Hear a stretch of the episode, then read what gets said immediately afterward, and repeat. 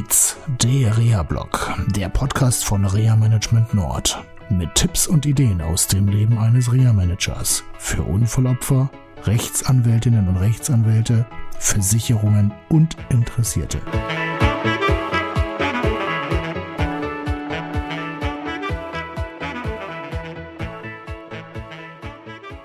Hallo, schön, dass ihr wieder dabei seid und ich wünsche euch ein schönes neues Jahr 2023 mit viel Gesundheit.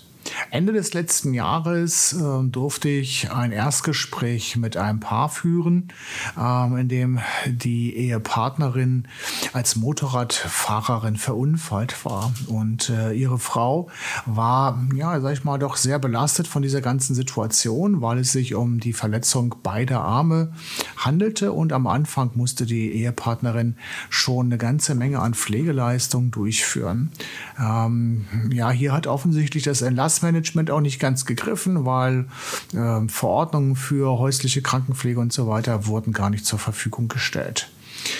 Da beide Arme betroffen sind, ähm, ja, hat sich die Betroffene natürlich bei einem Unfallchirurgen vorgestellt und sie hat immer darauf hingewiesen, hey, ich habe hier Probleme mit meinen Unterarmen, mit meinen Handgelenken, da stimmt was nicht und ich habe auch so komische Ver Verfärbungen an den Armen beziehungsweise den Handgelenken, können Sie nicht mal gucken. Und was wurde gemacht? Genau, nichts. Ah, es wurde keine Röntgenkontrolle gemacht, kein CT gemacht, nichts. Und so hat sich das Ganze hingezogen. Der Hausarzt hat dann die Betroffene mal zum Schmerzarzt geschickt oder dann mal zum Neurologen. Und so bildete sich über eineinhalb Jahre eine richtige Odyssee, auch mit einer Reha. Und kurz vor der Reha wurde dann festgestellt, dass die ehemalige Motorradfahrerin an einem regionalen Schmerzsyndrom, also CRPS, in beiden Händen leidet. Und so haben wir uns jetzt nach einer Reha kennengelernt und sie berichtete mir fürchterliches über diese Reha. Einmal die Trennung von ihrer Partnerin, das war das eine, was sie sehr beschäftigt hat, aber auf der anderen Seite auch die Tatsache, dass dort nur zwei, drei Therapien am Tag stattfanden und sie auch zum Beispiel an Seminaren teilnehmen musste, die mit ihrer Erkrankung überhaupt nichts zu tun hatte. Also auch da komplett vorbei. Aber dieses Thema Standardreha haben wir ja schon oft genug gehabt.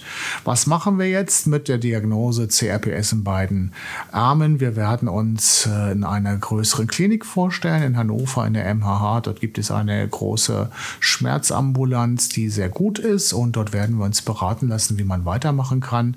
Und ähm, ja, ich habe die Hoffnung, dass ich der Betroffenen jetzt noch bei ihrer Teilhabe und Genesung helfen kann und ja, dass sie später auch wieder in ihren Beruf zurückgehen kann, denn sie ist im Bereich der ja, sage ich mal, Gesundheitsversorgung weitestgehend tätig und dort möchte sie auch wieder zurückkehren.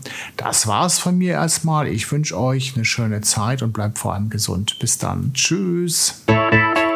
Das war eine Folge von Auf geht's, der Reha-Blog, eine Produktion von Reha Management Nord. Weitere Informationen über uns finden Sie im Internet unter www.der-rehablog.de.